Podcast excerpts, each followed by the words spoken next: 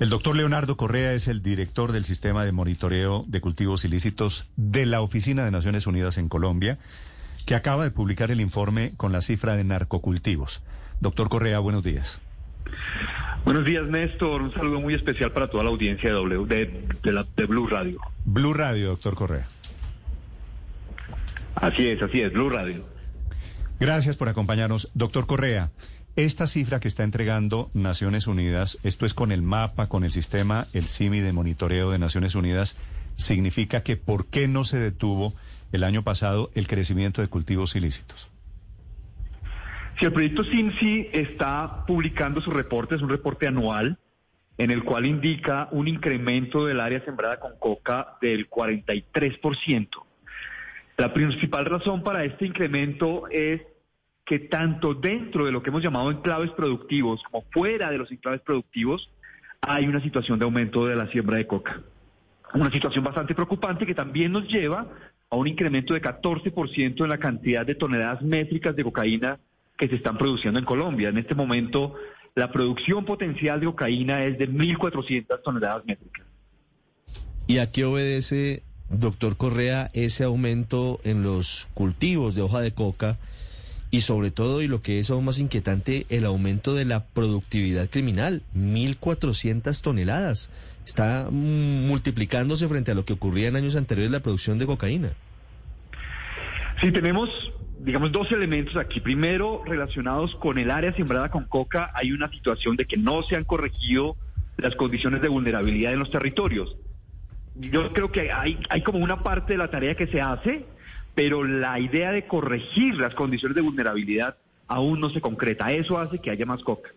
Pero además, debido a que la coca está por más de 10 años en los mismos territorios, a que la mayoría de la coca está en sus edades de máxima productividad y a que los contenidos de alcaloide en las hojas hoy son mayores que en el pasado, pues también la productividad está incrementándose. Eh, y un factor muy importante eh, respecto a su pregunta, no es solamente que haya más hectáreas, más hojas, más alcaloide, sino que además la capacidad para extraer el alcaloide de las hojas también se está incrementando. Sí, es que no solamente impresiona, doctor Correa, la productividad en los narcocultivos, sino la productividad en la narcoproducción, valga la redundancia, que dice usted crece 14% y estamos ya con 1.400 toneladas métricas de cocaína.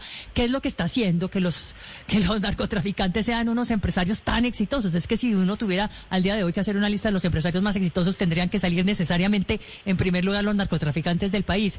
¿Usted nos puede explicar un poco por qué este éxito en la producción de cocaína? Sí, hay una transformación del modelo productivo, en particular en los enclaves productivos. Los enclaves productivos son territorios en los cuales confluyen tres elementos. Primero, los lotes están más cerca los unos de los otros. Segundo, esa situación lleva más de cuatro años. Y tercero, hay una optimización en las variables de producción. Ahí en esas zonas eh, ha cambiado el, el, modelo productivo y hoy podemos hablar de un modelo agroindustrial de la coca en los enclaves productivos. Es cierto que allí en particular los rendimientos son muchísimo mayores eh, respecto a lo que sucede fuera de los enclaves productivos.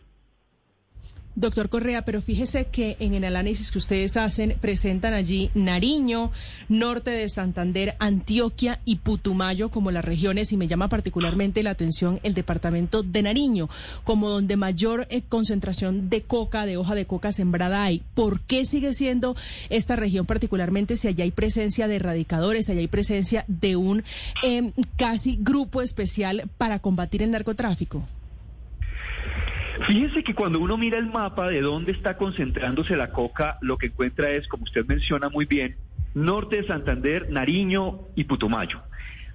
Y si se mira el mapa de densidad, lo que observa es que la mayor densidad está más cerca a las zonas de frontera o más cerca a las salidas a través del océano. Lo que estamos observando es que la coca se concentra en sitios que son funcionales al tráfico. Y esto es una variable interesante. Ya no está la coca dispersa en todo el país, sino que va concentrándose en sitios que son funcionales al tráfico, más cerca de las fronteras o más cerca de, las, eh, de la costa en la cual pueden salir los embarques de droga. Sí, fíjese que en los últimos tres años había tenido una disminución eh, relativa al número de hectáreas de hoja de coca, pero se dispara en el 2021. Ese es un punto de inflexión. ¿Qué se dejó de hacer o qué pasó ese año, doctor Correa, para que se haya producido ese, ese quiebre y se haya presentado ese aumento tan rápido, tan ágil en la producción de hoja de coca y elaboración de cocaína? Sí, efectivamente hay una ruptura importante y me parece que el llamado aquí es a qué pasa con la sostenibilidad de las acciones que estamos desarrollando. Hay un esfuerzo muy grande que efectivamente genera esas reducciones que vimos entre el 2017 y el 2020, pero tiene un problema de sostenibilidad.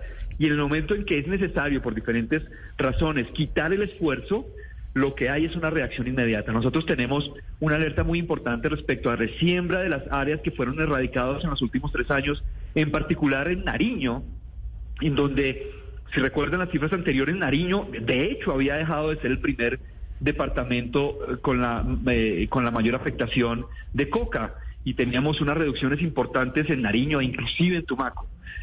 Después, en este año, la resiembra se dispara, en particular en Nariño y en particular en Tomaco también. entonces, hay un llamado claro a evaluar las políticas desde la sostenibilidad. Doctor Correa, ¿cuál puede ser la salida a esta situación?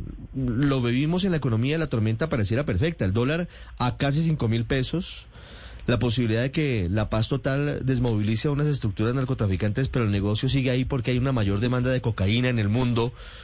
Y la verdad es que la sustitución voluntaria difícilmente llega a alcanzar siquiera algún nivel cercano de rentabilidad o de productividad para los campesinos de lo que significa cultivar coca. ¿Cuál puede ser la solución a un tema tan complejo? Efectivamente estamos en un momento muy complejo, en particular en los enclaves. Yo quisiera destacar que allí hay una situación que es totalmente diferente a lo que sucede fuera de los enclaves y que por lo tanto cuando pensamos en soluciones, lo primero que hay que hacer es entender que hay que buscar una solución específica para cada condición de cuando usted Cuando usted dice enclaves se refiere a Nariño, norte de Santander y Putumayo. Pero no no a todo Nariño, no a todos norte de Santander. Tumaco, Tibú. Sí, el Catatumbo, el Catatumbo norte santandereano una parte del sur de Nariño y buena parte de la frontera amazónica por el departamento de Putumayo. Exactamente, exactamente, Néstor. Y yo agregaría tal vez dos enclaves que son muy importantes. Uno en Argelia el Tambo, este cañón en Argelia el Tambo, y otro en Tarazá, Valdivia, Cáceres. O sea, Cauca, Cauca, sur del Cauca y bajo Cauca, antioqueño. Exactamente, exactamente. Allí hay unas condiciones muy particulares en donde la funcionalidad del modelo productivo agroindustrial está claramente direccionado a facilitar la producción de drogas y al narcotráfico. Vale. Este es el informe La radiografía de los narcocultivos en Colombia, presentado por la Oficina de Naciones Unidas en Colombia. Gracias por esta explicación, doctor Correa, muy amable. Muchas gracias a usted y un saludo especial a, a la audiencia de Blue Radio.